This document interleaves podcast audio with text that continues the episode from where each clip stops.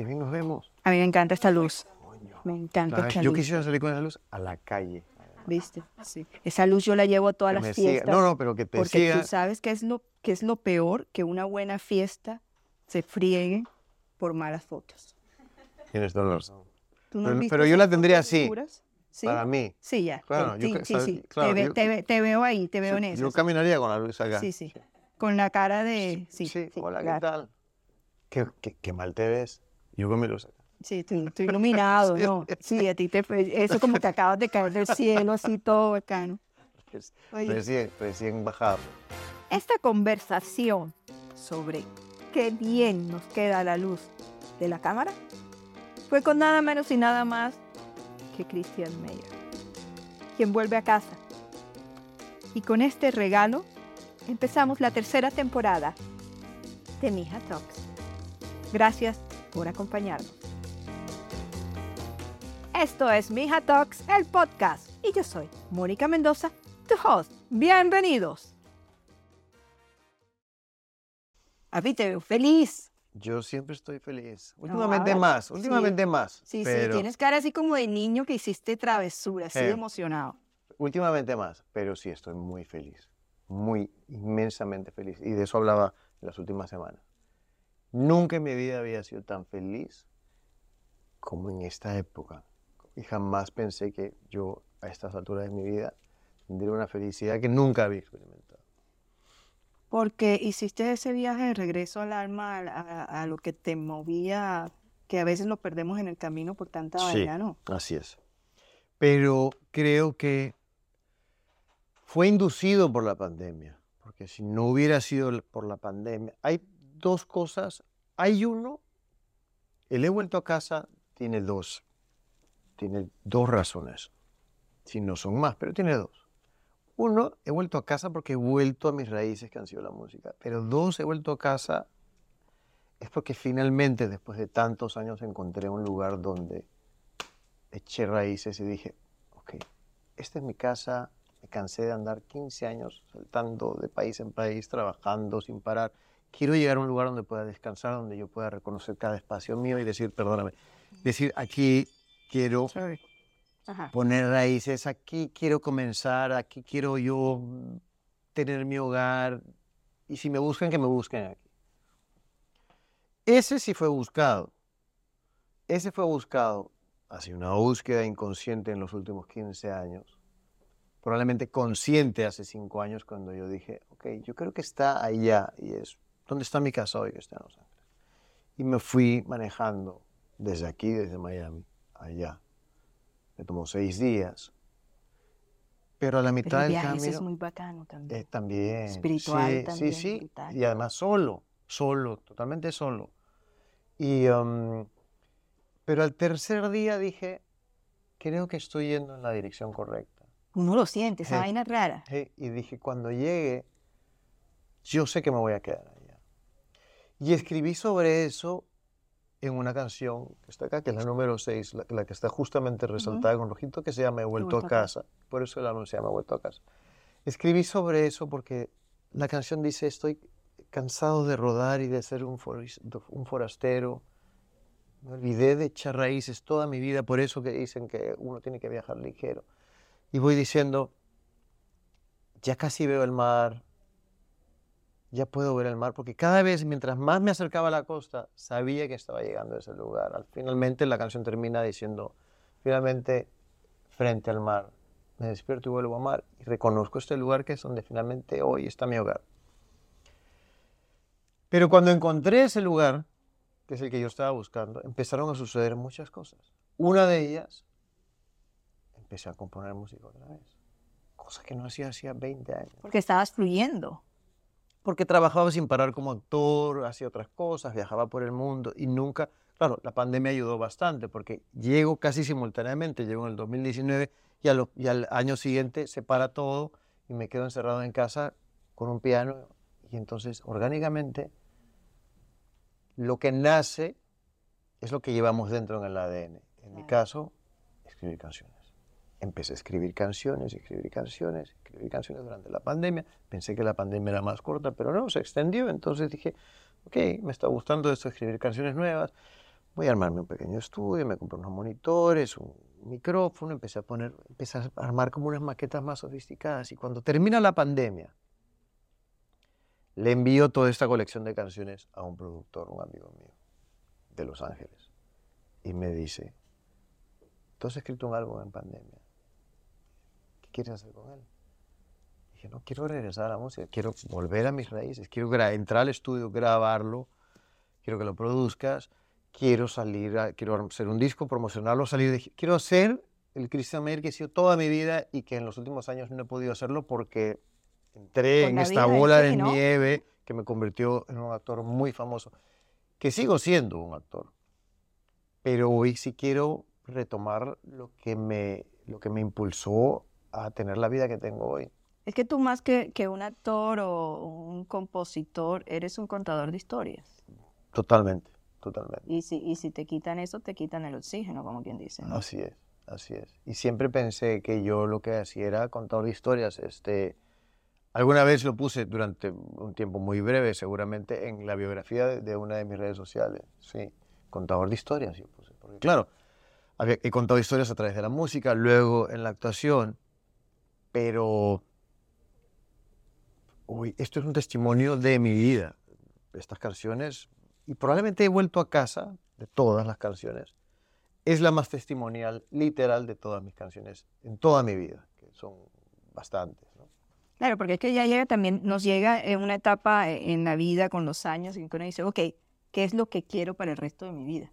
¿Cómo quiero sentirme? ¿Qué, quiero dejar también, no? Pero sobre todo eso último, sobre todo eso último, ¿qué es lo que no quiero? Porque ya llegas un momento en tu vida en el cual pues, la curva o sea, baja, hay un momento en el cual hay, hay un momento de tu vida en que ya no cumples años, sino que te, van, sino que te quedan menos. Sí, ya, ¿no? ya la vaina. es cierto? Ya empieza el dolor en la rodilla. Y entonces, claro, y entonces dices, dices, ¿qué es lo que no quiero hacer a partir de ahora? Y comenzó hace probablemente nueve años, cuando dije, ok, ya no quiero hacer telenovelas. Y dejé de hacer telenovelas hace nueve años. Seguí siendo actor, seguí haciendo películas y series, cosa que hago hasta el día de hoy. Pero hay algunas cosas que vas apartando del, del, camino cuando ya no te apasionan como antes y creo que es lo que creo que es como se debería de vivir. Ya empiezas a ser más leal contigo, ¿no? Mucho más honesto, mucho más honesto, ¿no? Entonces, hace algunos años que dije, voy a trabajar no solamente en lo que lo que me guste hacer, en lo que quiero hacer, sino cuando tenga además ganas de hacerlo, ¿no? Porque porque sí, hay un momento en el cual hay cosas que ya no te provocan hacer. Hoy estoy, gracias a Dios, en una posición en la cual puedo escoger el trabajo que hago, pero además solamente lo hago si me hace inmensamente feliz. Claro. Hoy la música que la hago a tiempo completo me hace inmensamente feliz. Y cuando me ofrecen un papel actoral, lo hago solamente si me pongo a pensar y digo, lo haría mañana mañana mismo, si no siento eso, quiere decir que no es para mí. Claro. ¿Qué va a ser de mi vida en cinco años si digo que sí o si digo que no? Entonces ahí también tomar la... Pues sí, pero... Las sensaciones, ¿no? También, también tiene que ver con estar más conectado con tu cuerpo, con lo que te llena, con, con, todo eso que te mueve, ¿no? O sea, si hay cosas que no te tocan, como digo yo, y que dices, mataría por empezar a hacerlas ya, entonces quiere decir que no vale la pena. Sí. ¿Qué fue, ¿Cuál fue el reto más, más grande al empezar? Porque una cosa es componer en la privacidad, porque la vida no te dejó otra opción con la pandemia, pero ya, tú sabes, desde que hiciste los discos anteriores y todo eso, la tecnología avanza y ya la voz tampoco sale tan fresca como cuando éramos más jóvenes. ¿Cuál fue el reto más grande al empezar a trabajar en, el álbum? Yo creo que em, adecuarme a las nuevas formas de promoción, nada más que han cambiado. Antes era la promoción era más tradicional, eran un par de entrevistas, y a la radio promocionar tus temas y se terminó. Hoy, eh, hoy hay que, abrir, redes sociales, hay que tener un TikTok, hay que pararse cabeza a veces. Hay que bailar, hay, que de bailar, hay que hay que hoy hay que salir a vender el disco a las calles, ¿has visto? Hay que salir, a- hay que salir a vender a las calle. calles, pero necesitamos que alguien lo filme porque si no nadie te va a creer. Sí, coger un cartón, Así pues es, porque si uno de no lo estos, hiciste en uno de- balde. Uno de estos, sí. Entonces creo que, creo que por un lado hay algo del, del- de la nueva... de- La gran diferencia entre la, la vez que edité mi último álbum con este ha sido, por, para comenzar, algo que agradezco mucho es que al ser un formato digital, lo suben a las plataformas simultáneamente y el mundo entero lo disfruta a la misma vez, cosa que agradezco mucho. Porque Se- antes se, se era... han caído los límites. Pues antes era como a la disquera decir, ¿y cuándo sale en España? ¿Y cuándo sale en Argentina? Y lo, lo, lo podrá escuchar mi tía que vive en la China. Entonces, Y me lo está pidiendo. claro, entonces era como muy incierto. Hoy simultáneamente lo escucha todo el mundo, lo cual agradezco bastante. Y lo otro es la manera de promoción que ha cambiado. La radio ya no importa tanto, hoy importa más esto, las redes sociales. Este, eh, a veces tus canciones las hace famosos otro. Alguien la agarra, un X, se agarra una canción tuya y hace un TikTok preparando un huevo frito y le pone tu canción de fondo y eso se convierte en una vaina viral. Y tú que te la craneaste para el Así, video y para toda y esa te vaina, gastaste- pero el huevo Y salió. gastaste 100 mil dólares en hacer un videoclip con cámaras de 35 milímetros, con Alexas, con los últimos lentes Harry. ¿ah? que repetir la escena 500 Y el video, y el video tiene 100 mil vistas en YouTube y el Sí, TikTok tiene es 10 video. millones de reproducciones. Desgraciados, ¿cómo lo hacen? Así es. Y no necesitaron más que un minuto de su tiempo, un Sí. huevo frito y, y, y 5G. Pero no, pero también debe ser muy bacano ver a Christian Mayer cantando su canción haciendo ceviche o alguna vaina de esas. O sea, yo, creo Yo que eso también puede sí, ser no, bastante está, atractivo. está o sea, bueno. O, sea, acabo de hacer un, un taco de chapulines en, en- en TikTok y, esa vaina la está viendo todo el mundo. Tiene de fondo una de mis canciones, pero sí, es que vengo de, vengo, vengo de México a hacer promoción y me invitaron a comer chapulines, que son más Sí. o menos como los grillos. Sí, sí, o como las hormigas culonas en Colombia. Como las hormigas santanderianas, Sí, pero en este caso las hormigas son más secas, son como fritas y las comemos como, como un maní, ¿no? Como un maní salado, como, como los peruanos comemos la canchita del ceviche, es crocante, saladita. En este caso es, son cocinados como en maní, como en algo, como en una salsita y se pueden hasta untar. Me hice un taco de eso y ahí está. Y poner TikTok. buena cara por si acaso no te gusta La- la, vaina. sí. Pues, mira, eh, eh, mí- mí estaban buenos, late- a estaban mí- buenos. A mí me late que tu cara es como que medio poema, ¿no? No. Te gusta algo así como... Mira, mi, mi cara ha sido honesta en el TikTok y la verdad que sí, no saben mal.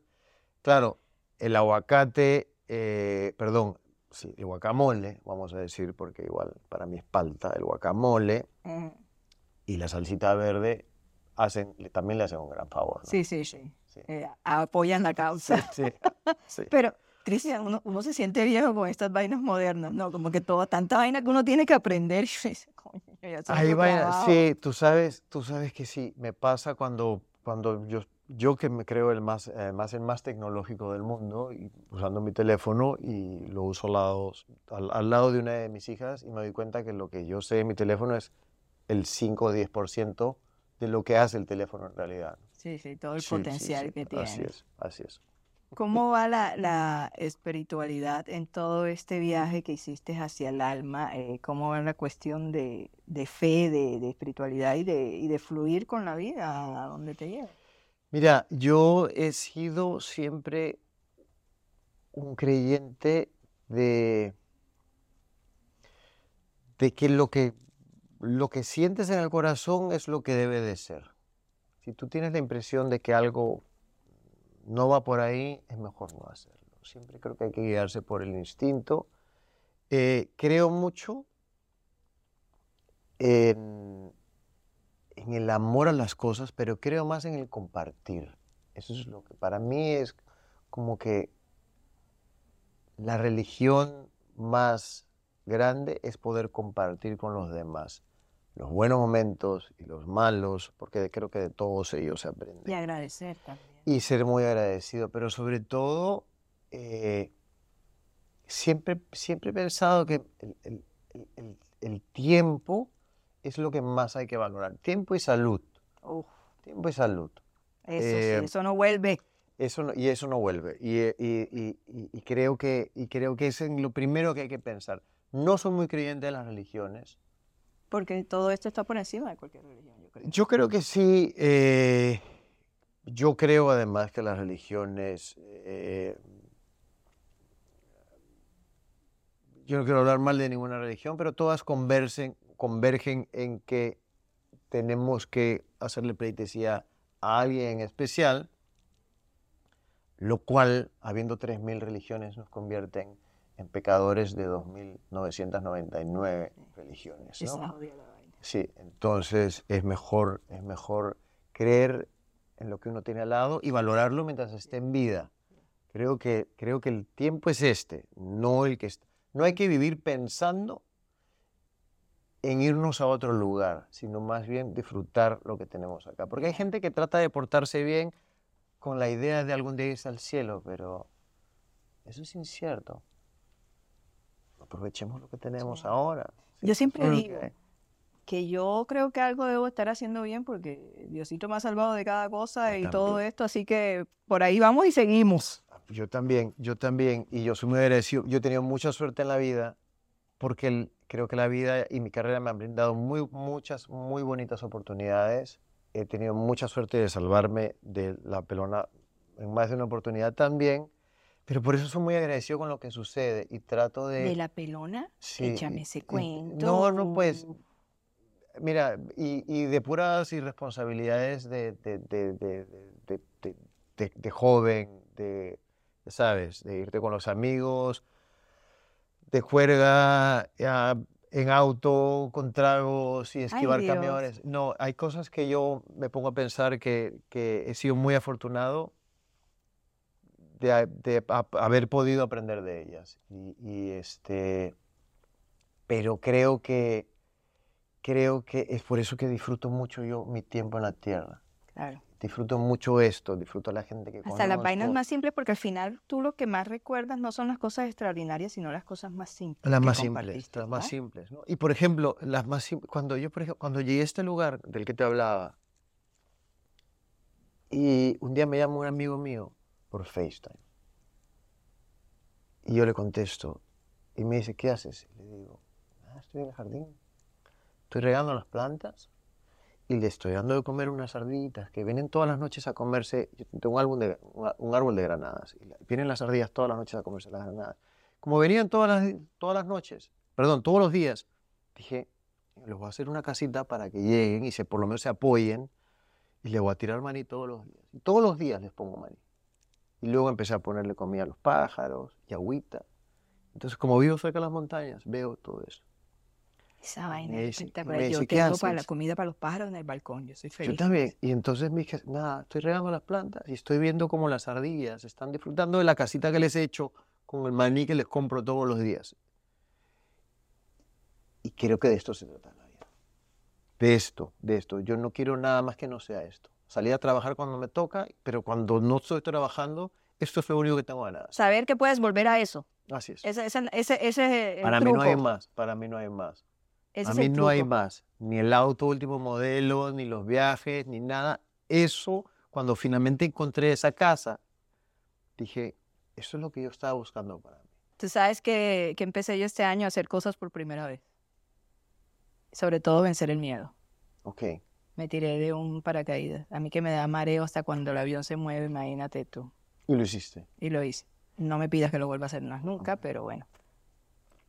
¿Qué es Yo lo he hecho, Sí. yo lo he hecho. cuán- Pero Yo lo he hecho, yo lo hice hace 13 años, pero igual eh, dije, pues ya estoy acá y lo quiero hacer. sí, ya no hay de otra, ya no Ya te vas a echar para atrás. No, ya, Y arriba. ya no, ya estoy acá ya. Yo tenía un Ya. vacío.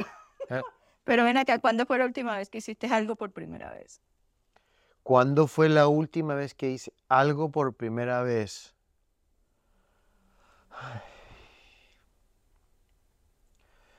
Ay, ay, ay. Ah, Eso mismo en las ardillas, ¿no? También. probablemente eso, probablemente eso, sí. Pues hace cinco años cuando encontré este lugar, fue por primera vez el, el que yo dije, esto es, es- esto es lo que yo estaba buscando en la vida. Porque ya hace años, por ejemplo, cuando yo comenzaba mi carrera, yo empecé mi carrera muy joven, pude comprarme casa de una, de, una edad muy joven y tuve una, una familia, un esposo, una familia y luego me divorcié, pero, pero no era, para mí era, era otra o el camino era otro, era, ok, necesito establecerme y luego proveer y luego ir. No, esto para mí ha sido como, como haber llegado, todo lo que he hecho en los años anteriores, este año creo que he cumplido como 35 años de vida artística, le dicen, pero trabajando en el rubro en el cual me desempeño. Eh, cuando he llegado a este lugar es que digo, ok, creo que finalmente llegué a donde yo querido estar. Yo nunca he creído, nunca, nunca, nunca he pensado que encontré el éxito a los 25 años o a los 18 cuando comencé, o no. Piensa que yo empecé a los 17 o 18 años y a los 35 años recién me convertí en el personaje que todo el mundo conoce, el de las telenovelas, el de la tormenta. O sea, no fue sino hasta los 35 años que me, que me convertí en esa persona. Pero seguí trabajando, seguí trabajando, pero yo creo que he llegado recién a la edad que tengo hoy a sentir como que de esto se trataba la vida. Claro, De por esto ti, se no por la lo que vida. la sociedad espera que Sí, sí, sí, sí, Claro. sí. Entonces yo creo que eso ha sido, sí. Por primera vez he sentido que encontré mi lugar en el mundo hace cuatro años. ¿Y de qué te ha salvado la música? La música de que me ha salvado, mira, me ha traído tristezas y alegrías, me ha salvado de... Yo nunca he tenido depresión, por ejemplo, nunca he tenido ansiedad, nunca he tenido nada, pero probablemente si mi vida no hubiera tenido música, la hubiera tenido. A mí creo que la música me ha mantenido en un constante despertar diariamente. No solamente mi música, la música de otra gente, porque de ella es que hemos aprendido. Claro. O sea, yo agradezco que exista los Beatles, y agradezco que exista, haya existido Chabuca Granda, y, y agradezco que haya existido Gali Galeano. O sea, agradezco que haya existido toda esa gente, porque toda esa gente es la que me ha nutrido a mí toda la vida. Y la que marca momentos. La que marca momentos. Yo recuerdo, yo, yo cuando tenía seis o siete años, los Village People estaban de moda y yo quería ser un Village People. No, ve. Sí. Cuando tenía 10 años, ABBA estaba de moda. ABBA estaba de moda. Y yo quería hacer, y yo hacía shows de ABBA para mis papás, con mis hermanas o con la vecinita, y yo me sentaba con una tabla cruzada y yo me pintaba una barba.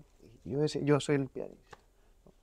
A mí la música me ha dado una ilusión toda la vida. Porque mi padre igual, nos, mi padre no siendo músico, siempre nos ha dado música. Y mi padre dice, yo yo no concibo un mundo sin música alrededor. Porque nosotros hoy no tenemos, ah, en este momento tú y yo, si no hay música de fondo es porque estamos grabando esta vaina. Claro. Pero si esto no estaría, cualquiera de los dos hubiera, hubiera dicho Pero que nosotros está". aquí estamos, eh, esta conversación es como un baile en el que Sí. estamos fluyendo, Ajá. ¿no? Pero la música, no sé si me ha salvado, pero sí me ha dado una vida maravillosa. Cuando la ha tocado y cuando, y cuando la ha tocado otra gente. Yo creo que sin música no. Sí. Ese No. silencio, pues sí, que sí, sí, no, no. no, no, no. No, Creo que, creo que la música ha llenado los espacios vacíos de, de la, de la gente. Belleza tropical. Mm. Me encantó hablar contigo. Mm, Gracias, también. mijo. Muchas gracias por todo. Qué rico. Un saludo muy grande a todo el mundo. Chao, nos vemos. De vuelta a casa. Hasta aquí llegamos en esta nueva entrega de Mija Talks.